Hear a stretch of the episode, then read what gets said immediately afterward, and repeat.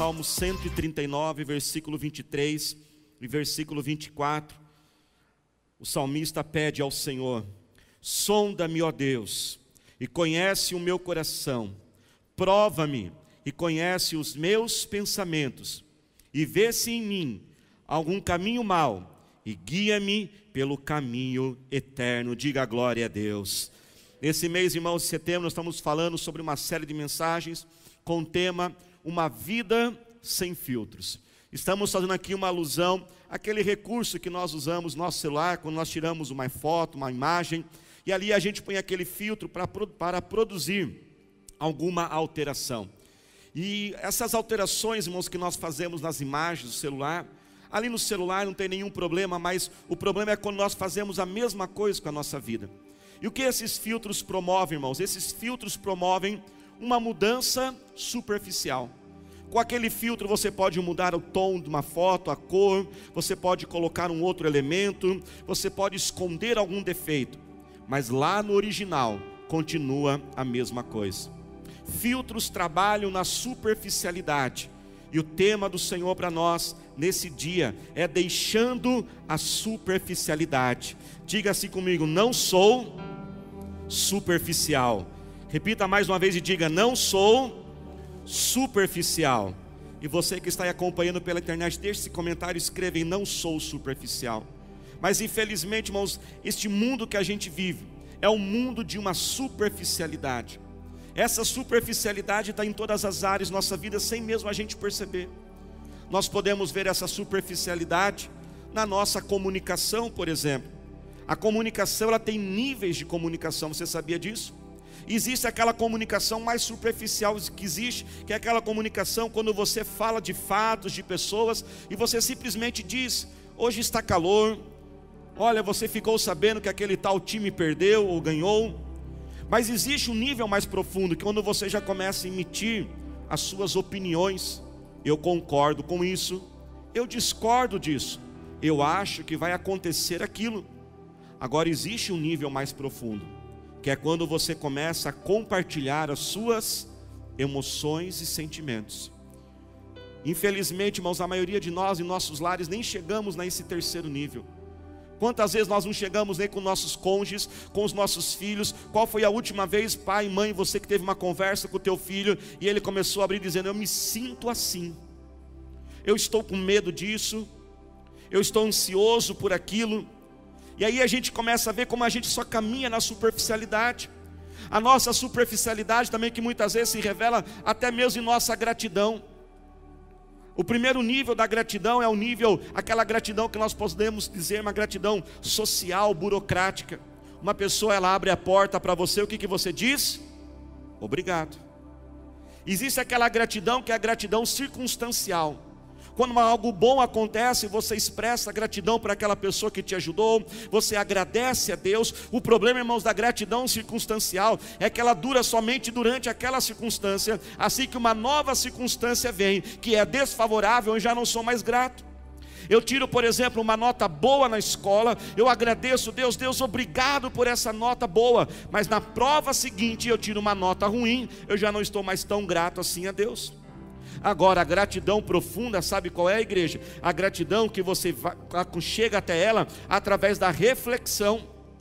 Você pensa, você gasta tempo analisando a situação, você olha por fora daquela camada superficial, você vai além das circunstâncias e você começa a enxergar então o valor, aquilo de bom que tem naquela pessoa, e você consegue olhar então aquele maridão e dizer: Esse homem é chato demais, mas eu sou grato a Deus por ele.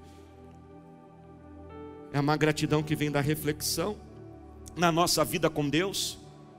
Muitas vezes caminhamos na superficialidade, Muitas vezes Deus para nós, Ele é um gênio da lâmpada, Ele é um grande Papai Noel que tem que conceder a nossa lista de desejos, e quando Deus não dá aquilo que eu, não, que eu queria, Ele não dá o que eu pedi, eu fico emburrado com Deus, mas muitos de nós não caminhamos e não avançamos, irmãos, quando nós começamos não somente a apresentar os nossos sonhos e projetos a Deus, mas também começamos a pedir, Deus, faça os teus projetos na minha vida, começamos a dizer, Senhor, eu quero viver o que o Senhor tem para mim, eu não quero que Deus somente venho a edificar o meu reino, o meu império, os meus projetos, mas eu começo a colocar a minha vida perante Jesus e digo: Senhor Jesus, eu quero edificar o reino de Deus nessa terra. Posso ouvir glória a Deus? Superficialidade, irmãos, é perigosa. Há um grande perigo a gente caminhar a nossa vida num nível superficial. A primeira consequência, irmãos, negativa, é a estagnação. Uma vez que você não sai da camada superficial, você não chega à raiz do problema. E uma vez que você não chega à raiz do problema, você não consegue encontrar a solução eficaz para o problema. Então a sua vida ela vai ficando remediando, ela vai ficando em pequenas alterações e mudanças, mas que não geram mudanças profundas, porque você não aprofunda a solução.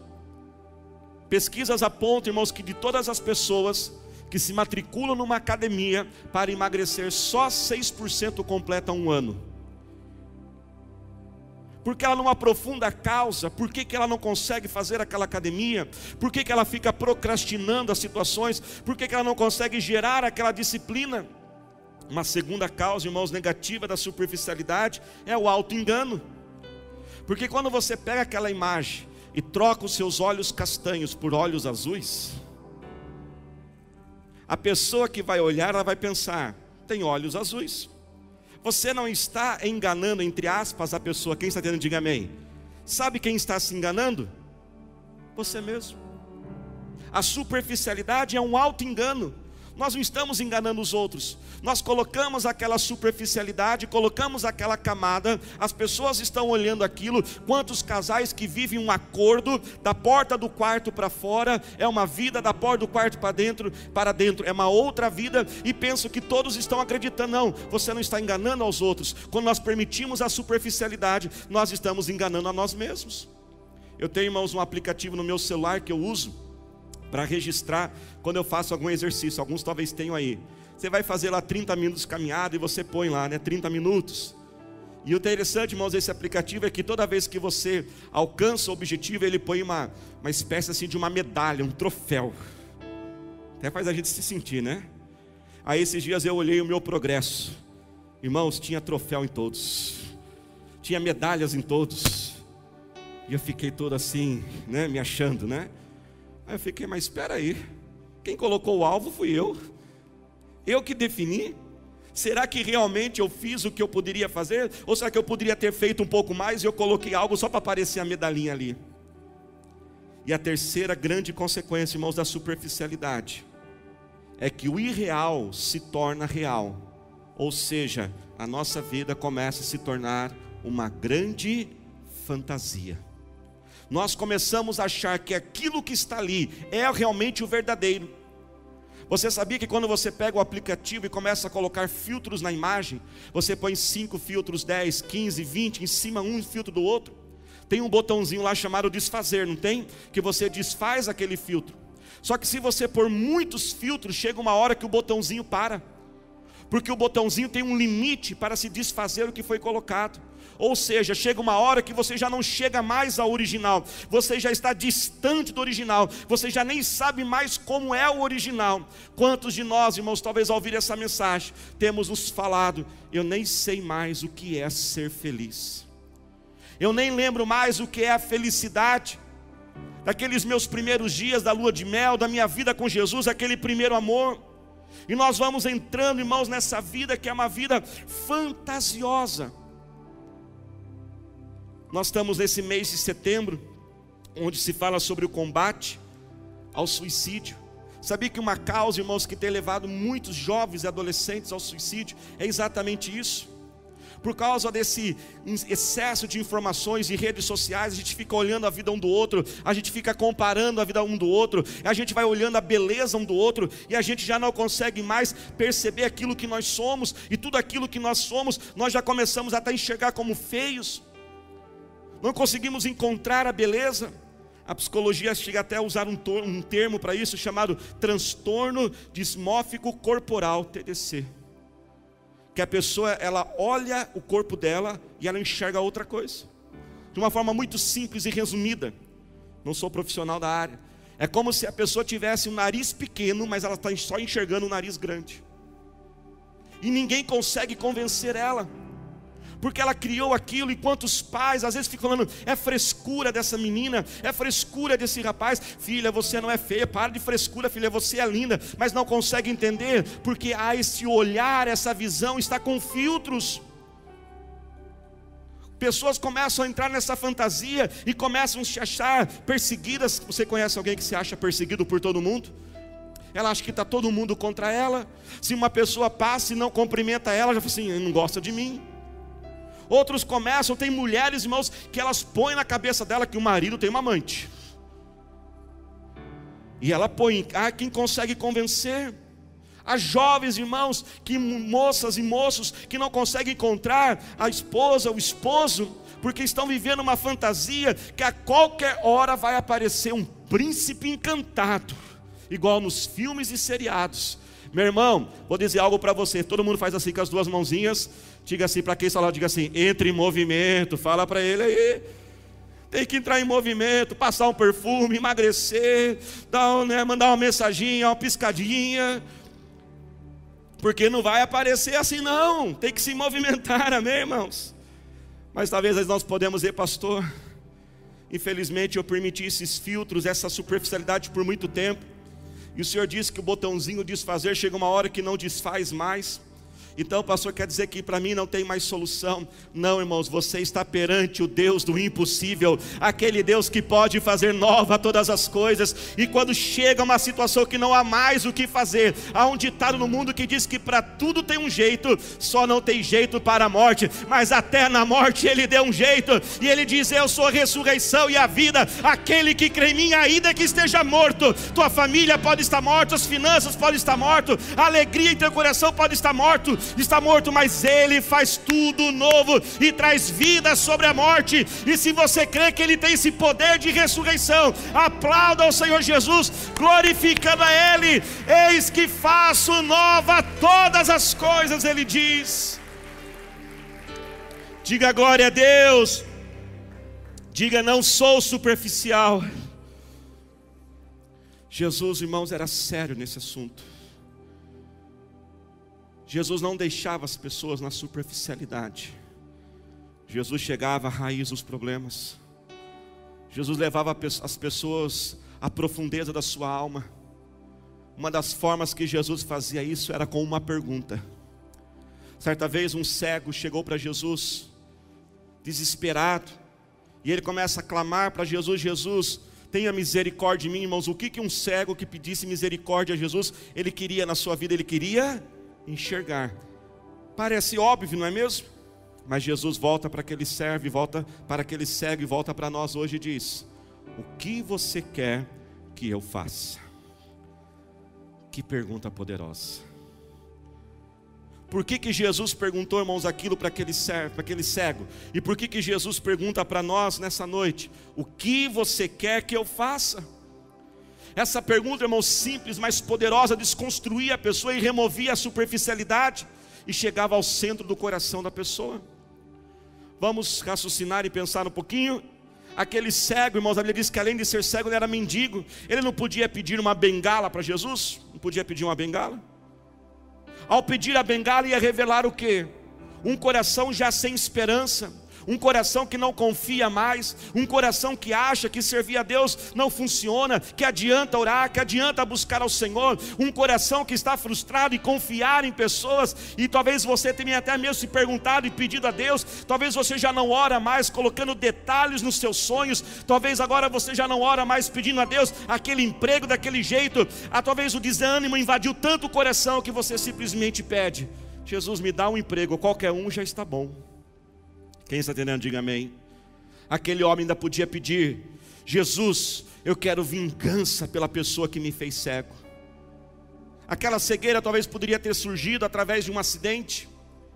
Naquela época havia uma religiosidade que até achava que quando alguém nascia com uma deficiência física, os pais eram acusados de pecado, que o filho estava pagando pelo pecado dos pais. Talvez ele podia dizer: Senhor, eu quero aquela pessoa que me fez este mal, que ela seja punida. Isso ia revelar um coração ferido, um coração, irmãos, negativo. Você não precisa ter um coração assim, você não precisa desejar o um mal de ninguém, você não precisa que o comércio daquele seu concorrente ele venha cair para o seu levantar. Deus é suficientemente grande para prosperar a ele e prosperar você. Você não precisa desejar que aquela pessoa que tem um cargo acima do seu, ela seja mandada embora. Deus vai fazer a sua empresa crescer, vagas serão abertas, novos departamentos vão surgir e aquela vaga será sua. Aquele homem ainda podia pedir: Jesus, me dá muito dinheiro. Com muito dinheiro eu vou contratar pessoas para me servir. Não seria um pedido, irmãos? Um pedido que é revelar um coração materialista, que acha que a grande solução da vida é sempre mais um pouco de dinheiro. Ou aquele homem até mesmo podia dizer: Jesus, quer saber de uma coisa? Eu não tenho a mínima ideia do que eu quero. Volta amanhã, que eu tenho que pensar um pouquinho. Uma mente confusa, uma mente que os pensamentos não são organizados. Tiago capítulo 1 diz que a mente dividida faz com que a oração não seja respondida. Mas irmãos, esta não foi a resposta daquele, servo, daquele cego. A sua resposta foi uma resposta de fé e uma resposta de esperança. Ele diz: Eu quero ser curado, eu quero ver Jesus. Que nessa noite você possa se levantar com fé, que você não venha ter essa desesperança, que você não venha ter um coração ferido, materialismo nem confusão, mas que você possa crer ele ainda é o Deus do impossível, Ele ainda está fazendo milagres, e nós ouvimos aqui testemunhos de portas sendo abertas, nós vimos testemunhos de Jesus curando, nós vimos Jesus fazendo milagres sobrenaturais. Muitos dizem, as pessoas não se preocupam mais com as outras, as pessoas só estão preocupadas consigo mesmo. Quem tem ouvido isso? Mas nós ouvimos hoje o testemunho aqui da nossa irmã, cinco anos anfitriã de uma célula, cinco anos abrindo a sua casa, é Coca-Cola no chão, é gente no sofá, mas é Senhor colocando no coração. Só Jesus pode fazer isso, irmãos. O desejo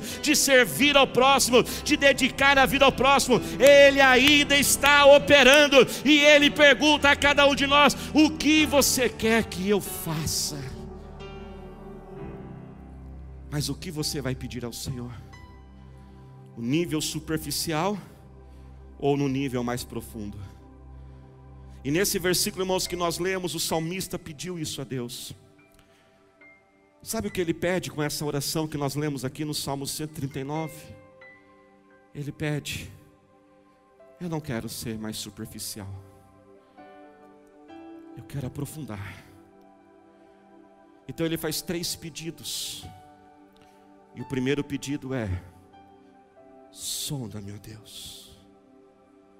Sondar significa pesquisar, investigar. Senhor Jesus, entra nos meus pensamentos, entra na profundeza da minha alma, Jesus. E eu te convido nessa manhã, nessa noite, a fazer o mesmo pedido. Você terá coragem de pedir isso ao Senhor Jesus? Eu vou adiantar que talvez Ele vai mostrar algumas coisas que você não vai gostar porque Ele te conhece mais do que você mesmo. Talvez Ele vai revelar e mostrar a você feridas do seu passado, pessoas que você pensa que perdoou, mas ainda não perdoou. A raiva, talvez, de um pai, de uma mãe que te prejudicou, que talvez nem vivo está, mas você tem essa raiva dentro de você e você vive descontando naqueles que estão perto e que te amam. Talvez Ele vai revelar uma culpa em teu coração, pelos seus próprios erros e falhas que você cometeu e você não se perdoa. Talvez ele vai revelar pecados de estimação. Sabe que são pecados de estimação? Pecados de estimação são aqueles pecados que a gente sabe que é pecado, que a gente não deveria fazer, mas a gente fica alimentando eles. Talvez alguns homens ele vai revelar que o sucesso da sua esposa ainda te incomoda demais. Talvez ele vai revelar uma alma insatisfeita que nunca encontra a felicidade, e até pensamentos de tirar a própria vida rondam a sua mente. Por que, que eu devo convidar o Espírito Santo a me sondar, irmãos? Porque Ele é gentil. ele não vai invadir a sua vida. Ele só vai revelar se você convidá-lo. Jesus é como uma visita educada, que quando vai à tua casa, ela só entra até onde você permite. Se você trouxer até a sala, ela fica na sala. Se você levar a visita até a cozinha, ela vai até a, vizinha, a cozinha. Jesus só vai entrar nos cômodos, nos porões da sua vida, até onde você desejar. E se você quer fazer esta oração agora, põe a mão em teu coração. Se você é corajoso, pastor, pode doer? Não vou esconder, pode doer. Mas é muito melhor do que viver na superficialidade. Fale agora com o Senhor por 30 segundos agora. Fale com Ele agora. Senhor, sonda, meu Deus. Sonda meus pensamentos, meus desejos. Sonda, Senhor, as minhas motivações. Sonda, meu Deus, ó Pai, as minhas experiências do passado, Senhor. Eu quero ser curado de uma vez por todos, ó Pai. Eu não quero viver essa estagnação, Pai, passando cinco anos, dez anos e vivendo a mesma coisa, ainda com problemas financeiros, ainda com problemas na família. Ó oh, Pai, mais um ano se passou e eu não cresci ministerialmente. Fale para Deus, fala, Deus, eu não aguento mais, eu não sou superficial, eu deixo a superficialidade hoje, Senhor. Abra os teus olhos, olhe para cá. Mas o salmista não para aí. Ele não somente diz para o Senhor sondar, mas ele também veio agora fazer um segundo pedido a Jesus. Ele diz: prova-me. Provar, irmãos, é diferente. Provar é um passo a mais nessa profundidade. Quando a gente fala de prova, a primeira coisa que vem à nossa mente é a escola. Quando o professor dá uma prova para nós, não é mesmo? Só que muitas vezes, irmãos, quando o professor dá uma prova para nós, a gente pensa que aquilo tem a ver com a escola. A escola tem que aplicar uma prova porque ela precisa de uma nota para colocar no histórico escolar. Não. A prova não tem a ver com a escola. A prova não tem a ver somente com avaliar o professor se ele está lecionando bem. Sabe o que a prova tem a ver? A prova tem a ver com o aluno. O objetivo da prova é convencer o aluno e dizer: olha, isso aqui você precisa melhorar ainda pedir ao Espírito Santo, irmãos, que nos prove, é dizer: Espírito Santo, o Senhor me sondou, o Senhor mostrou, mas agora eu preciso ser convencido disso. Muitos até, irmãos, recebem a revelação de Deus o que precisa mudar, mas não se convence. Enquanto não houver, irmãos, o convencimento, não haverá mudança. Existem algumas fontes na vida que até podem gerar, irmãos, mudança e convencimento a nós. O conhecimento é muito bom. Pessoas são mudadas pelo conhecimento, mas existe um problema com o conhecimento. Você nunca vai conhecer tudo. Você pode ler mil livros, mas não vai conseguir ler todos os livros.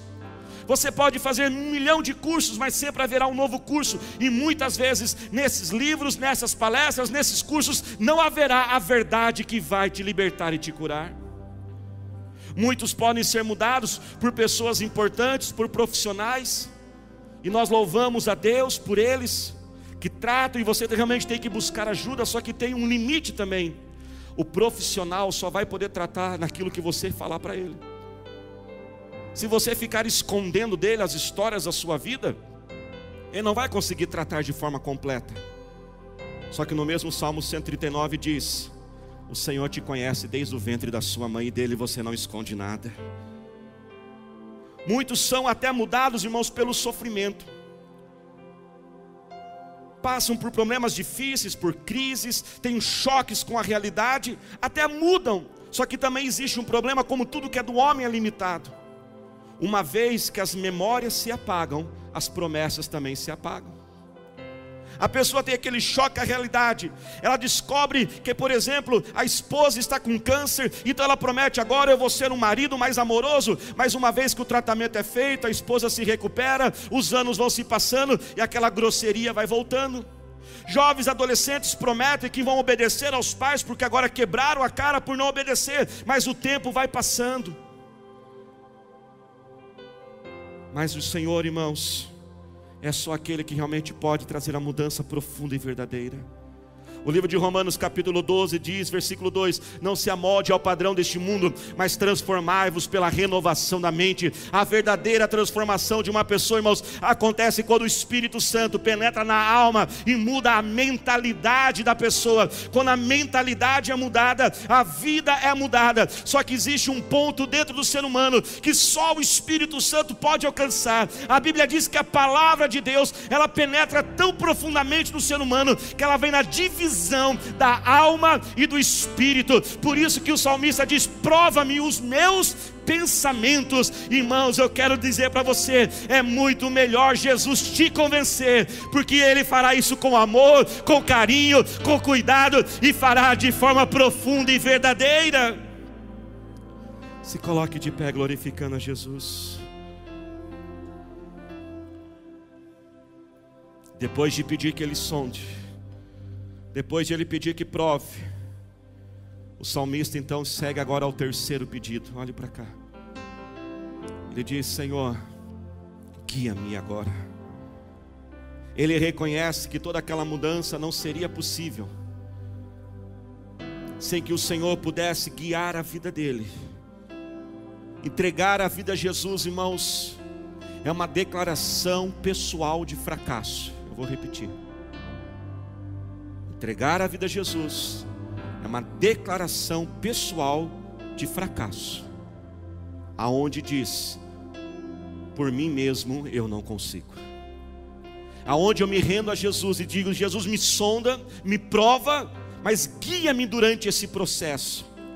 E esta é a beleza de servir ao Senhor Jesus. Ele prometeu: Eis que estarei contigo todos os dias da sua vida.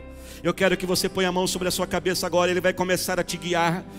O Senhor começa a nos guiar, irmãos, iluminando a nossa mente. Comece a clamar agora ao Senhor: Pai, ilumina, Senhor, esta mente agora. Dê a solução para este problema. Dê a estratégia agora, Senhor, para isso, Senhor. Oh Deus, ó meu Pai, começa a dar as ideias agora. Oh Deus, ó Pai, traga agora o pensamento que vai quebrar aquele aquele hábito, Senhor, prejudicial, Senhor. Pai, nós oramos agora e declaramos uma mente iluminada pelo Senhor.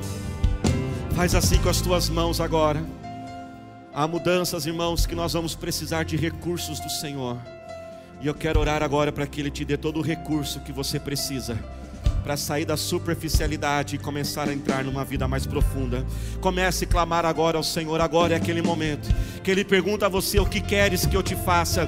Peça agora com fé neste momento, Senhor nosso Deus, eterno Pai, vá à frente dos teus filhos agora, Senhor, vá abrindo as portas, ó Senhor, agora, sobre a necessidade que essa vida precisa, Senhor, dê a vitória, Deus, ó Pai, sobre essas vidas, essas dívidas, Senhor, Pai, nós declaramos, ó Pai, Isaías 26, verso 7 vai à frente, vá removendo os obstáculos, vá aplanando os caminhos agora. Pai, eu quero declarar que o Senhor vai suprir aquilo que essa pessoa precisa. Eu quero profetizar, tome posse disso, igreja. Deus me mostrou que Deus vai colocar uma pessoa em seu caminho que vai indicar o seu nome e te fará reconhecida e te fará famosa, e os caminhos serão abertos até você chegar neste sonho.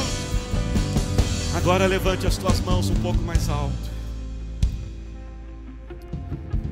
Jesus, irmãos, Ele não somente nos guia iluminando e dando os recursos, mas Ele se torna a força dentro de nós.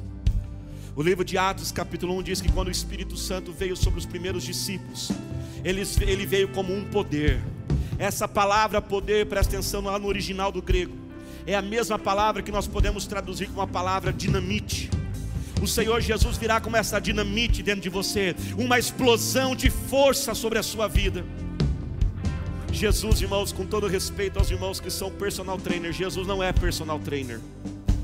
O personal trainer ele faz um programa de avaliação, ele faz um programa de exercícios, ele fala para você, faça 10 flexões. Ele te ensina, não é desse jeito. Só que tem uma coisa que o personal não pode fazer: ele não pode entrar dentro de você e ser a força para você fazer o exercício. Jesus não é personal trainer que fica do ladinho, vai lá, você consegue. Ele é essa força, ele é essa explosão de poder dentro de nós. Por isso, levante as mãos agora. E eu quero clamar, comece a clamar por esse poder. Senhor, nós oramos a Ti agora, Senhor. Vem com o Teu poder, vem com a Tua força a força, ó Pai, levanta o fraco agora, a força para não desistir dessa família, a força para não desistir desse casamento, a força para continuar amando esta célula, a força para continuar seguindo, buscando este sonho, meu Pai, a força, Senhor, a força, Pai, para lutar contra este vício, a força, Senhor, para pés